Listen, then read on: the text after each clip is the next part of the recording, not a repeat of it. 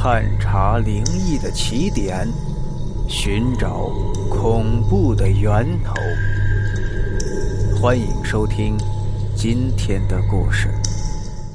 凌晨一点半，与蕊分手的第二天，阿东便找了一个公开的差事，跟局里的老王两个人一起去了乡下。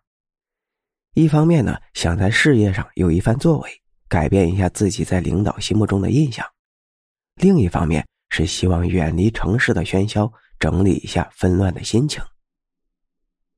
经过几个小时的颠簸，他们终于到了。虽然是一片穷乡僻壤，却满眼的美景。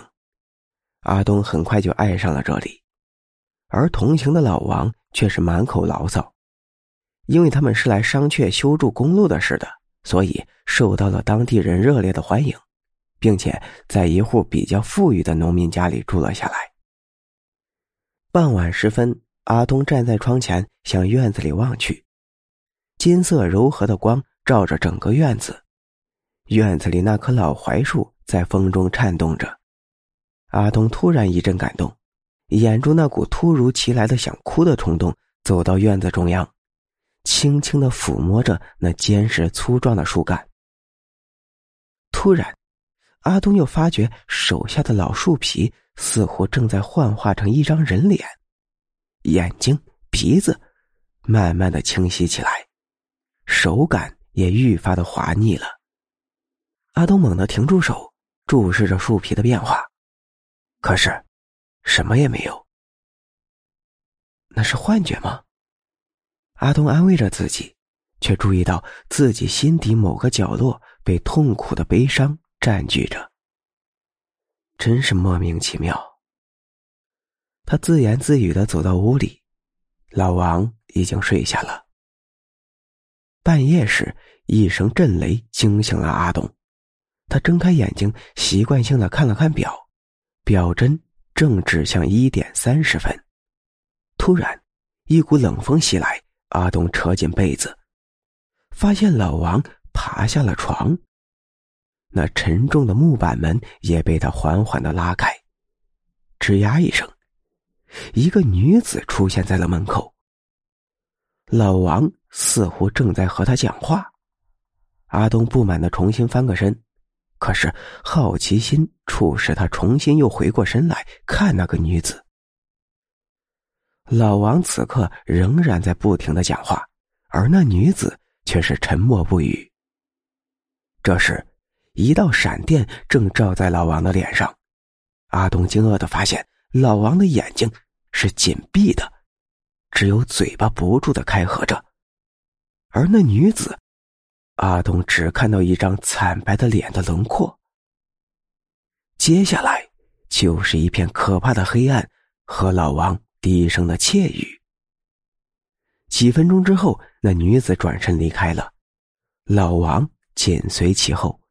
脚步声渐渐的消失在了雨水当中。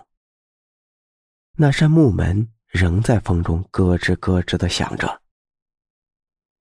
第二天清晨，阿东醒来的时候，门还是开着的，阳光透过老槐树照在地上，洒下斑驳的影子。阿东看到老王仍然睡在床上，整个人蜷缩在被窝里，地板上是一串脏兮兮的泥脚印。阿东无可奈何的苦笑了一下，走过去叫老王起床。可被子被掀开时候，他惊住了。老王已经死了。他脸上的表情说不出的诡异，嘴角挂着满足的笑容，瞪大的眼睛里却充满了恐惧。他浑身都是泥浆，下半身赤裸着。验尸报告很快就出来了，老王死于突发性心脏病，应该是受到了某种刺激，比如说惊吓过度。可奇怪的是，老王是死后被放置在床上的，然而地上的脚印也已经被证实，的确就是属于老王自己的。难道是死尸自己回到了床上？但是，不管怎么样，警方已经排除了他杀的可能性。没办法，阿东只好带着老王的骨灰提前回到城里。这件事情之后，阿东总是有一种感觉，那天夜里的女人一定跟这件事情有关，而且自己不知道为什么，竟然想方设法的隐瞒当天晚上见到的事。他认为自己在包庇那个女人，这种感觉令他彻夜难眠。跟他同屋住的郑刚，近日来似乎也是越来越不对劲。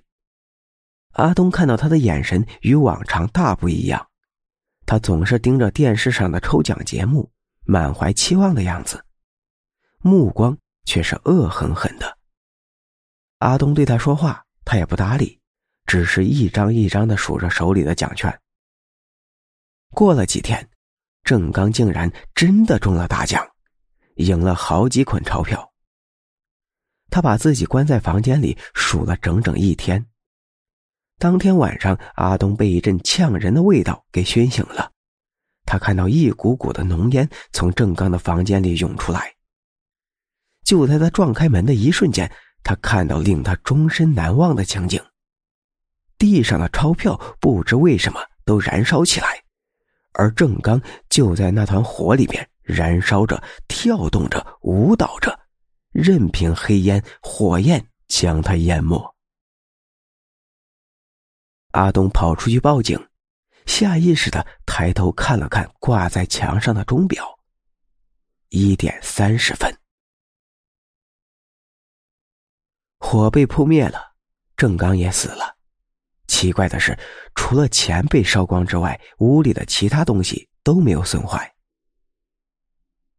接连发生的怪事让阿东几近崩溃，他唯一能够求助的就只剩下蕊了，蕊。果然帮助了他，给他安排了新的住处，置办了新的家具，安抚他，劝导他，晚上呢陪他煲电话粥，陪他度过几个不眠之夜。几个月之后，阿东终于摆脱了困扰。这天傍晚，他与几个同事去酒吧喝酒，几瓶酒下来，阿东就被灌得酩酊大醉了。突然，有个人在他身后轻轻的拍了一下。他醒过来，回头看去，是一个女人。雪白的衣裳，长长的头发，惨白的脸，脸上竟然什么也没有。阿东一惊，这酒也醒了大半定睛看去，这哪里还有什么女人？这时门铃响了，阿东扶着胀胀的头，摇摇晃晃的去开门。两个人推推搡搡的挤了进来，直朝着阿东身上撞去。一个是瞪着眼睛的老王，另一个是被烧成黑炭的郑刚。